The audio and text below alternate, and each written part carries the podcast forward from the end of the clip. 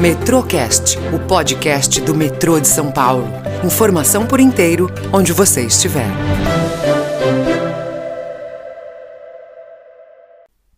Olá, seja bem-vindo a mais um Metrocast, o podcast do metrô. Nosso papo de hoje é sobre o planejamento de expansão. Vamos falar da nova linha 16 Violeta e quem conversa com a gente e nos conta as novidades desse projeto é o Luiz Cortez, gerente de planejamento e meio ambiente do metrô. Bem-vindo, Cortez! Conta pra gente em que fase está a linha 16 Violeta. Já temos o traçado, a localização das estações? Olá, Vanessa. Satisfação estar aqui conversando com todos novamente. Nós estamos agora uh, na etapa de contratação do anteprojeto de engenharia do estudo de impacto ambiental, o EIA-RIMA, e também do projeto básico, uma inovação aí é, em termos de contratação. É, nós já desenvolvemos o projeto diretriz, que é a primeira etapa de concepção de uma nova linha. O projeto diretriz é um projeto que é feito com recursos internos, né, com a equipe interna do metrô, e vai dar as diretrizes gerais que vão nos permitir depois contratar o anteprojeto de engenharia. É, então, nós estamos nessa etapa, a gente já tem a definição do traçado, já tem a definição das estações, já tem sugestão de método construtivo, mas tudo isso que está contido no projeto diretriz da linha 16 vai ser verificado, vai ser revisto no, no anteprojeto, no desenvolvimento do anteprojeto, de tal forma que pode ainda sofrer alguma alteração. Não são alterações tão significativas, mas ainda vai passar por uma etapa de estudo de alternativas e de escolha da alternativa pela diretoria. Uma vez escolhida essa alternativa, a gente vai para a etapa uh, de desenvolvimento da alternativa selecionada, de detalhamento. Nesse meio tempo, já foram feitas sondagens, investigações de interferências, de, de áreas contaminadas, de tal forma que o anteprojeto já uh, nasce, né, já é desenvolvido uh, com essas informações que são fundamentais para que a gente possa aprofundar o estudo. Então, Uh, estamos hoje na etapa do projeto diretriz, contratando o anteprojeto de engenharia. A previsão de abertura das propostas é dia 27 de novembro agora. Certo. E a quais regiões a linha 16 Violeta vai chegar e qual a expectativa de passageiros atendidos? Muito bom, muito bom falar disso, porque a linha 16 Violeta é uma linha muito importante para toda a população da Zona Leste. Ela está projetada, uma linha longa, com 33,4 quilômetros de extensão, ela vai bem lá para o limite do município de São Paulo, na Zona Leste.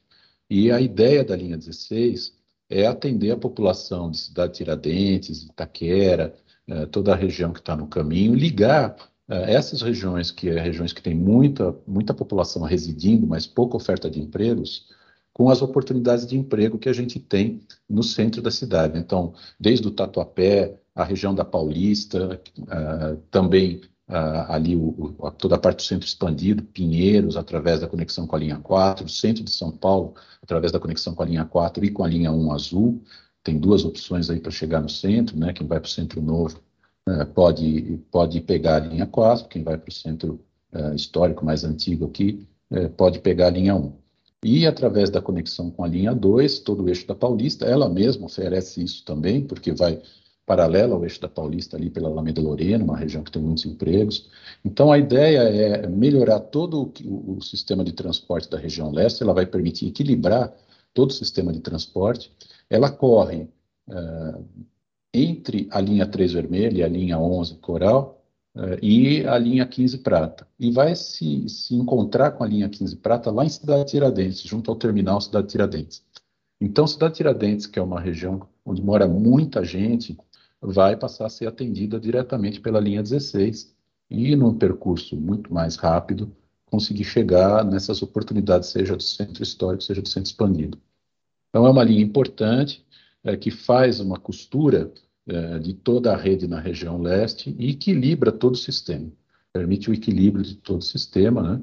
Está previsto aí uma demanda de 830 mil passageiros dia uh, nessa linha, então bem importante e principalmente para a população da Zona Leste, aliviando também todo o sistema ônibus da Zona Leste que vai poder ser todo redesenhado também.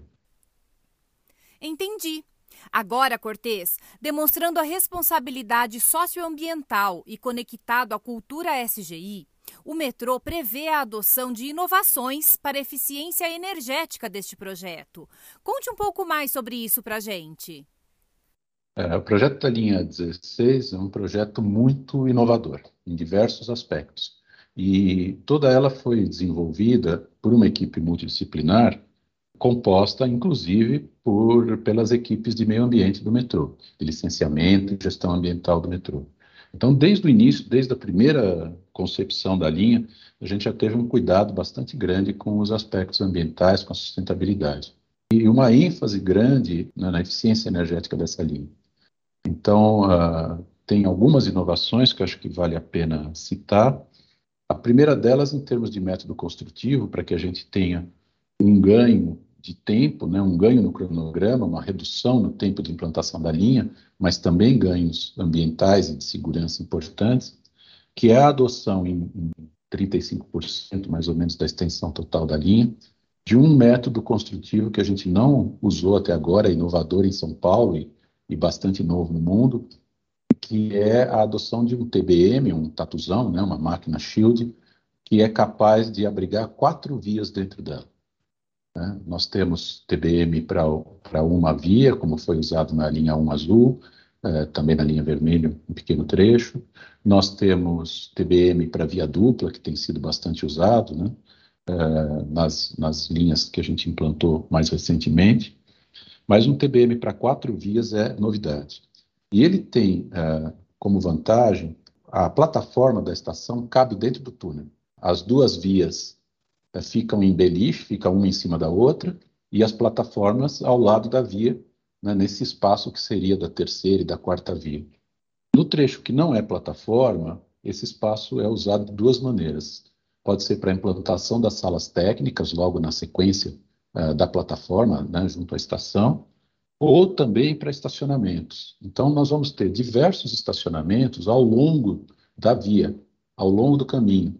Esses estacionamentos de trem é, permitem uma flexibilidade operacional muito grande, permitem reduzir o tamanho do pátio e permitem também reduzir bastante a quilometragem percorrida pelos trens ao recolher para o pátio e dar início ao carrossel no início da manhã. Então a gente tem uma economia de energia expressiva aí, a, o sistema é todo automático, né? então é muito rápido montar o carrossel no início da manhã e traz muita flexibilidade operacional ao longo do dia um trem apresentou uma falha, apresentou um problema, você rapidamente recolhe ele e depois, mais tarde, leva para manutenção no pátio. Que interessante! E teremos outras novidades que vão proporcionar economia?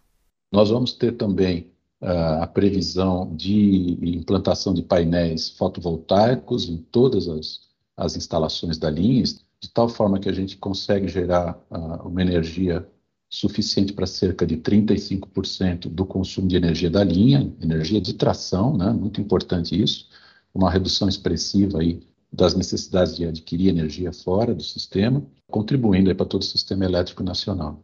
E mais algumas uh, providências importantes, a gente está desenvolvendo todo o projeto com base nos requisitos para uma certificação LEED, uma certificação de construção sustentável, que envolve um bocado de medidas aí para a economia de energia, e também, em algumas das estações da linha, aquelas que têm uma demanda um pouco mais baixa e que são muito profundas, uh, em algumas dessas estações, ao invés de escadas rolantes, nós vamos adotar elevadores de alta capacidade. A gente vê, a gente observa em estações que são muito profundas, como é o caso da Estação Pinheiros, Estação Santa Cruz da linha 5, uh, ah, que muitos passageiros se aglomeram na frente do elevador da pessoa com deficiência porque preferem aquele tempo de espera até elevado para conseguir embarcar no elevador. O elevador não foi feito para isso, né? não foi projetado para isso, mas preferem isso do que ficar uh, circulando pelas escadas rolantes, que vai formando aquela espiral e demora bastante. Né? Então, observando esse, essa preferência do passageiro, que nós optamos por elevadores para 30 a 40 passageiros por cabine, por elevador, baterias de 8 a 10 elevadores, dimensionadas de tal forma que a gente consiga atender os picos de demanda com dois deles desligados, se for preciso, vamos dizer, um em manutenção, o outro que tenha apresentado uma falha, coisa assim, então tem essa redundância. E a gente consegue, usando elevadores, uma economia de 90% no consumo de energia se comparado às escadas rolantes. economia muito grande, porque os elevadores, como eles funcionam com sistema de contrapesos, o consumo de energia de um elevador é baixo.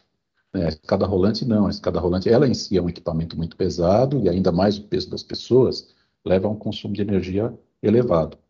Não é solução inédita no mundo, uh, existe de antes de terem sido inventadas, desenvolvidas as escadas rolantes no metrô de Londres, as primeiras estações mais antigas usavam elevadores, e essas inovações, inclusive, levaram o projeto da diretriz da linha 16 a ser indicado no prêmio uh, de sustentabilidade, na categoria de uh, melhor uso de tecnologias de baixo carbono, na premiação da União Internacional de Ferrovias, a UIC, este ano lá em Berlim.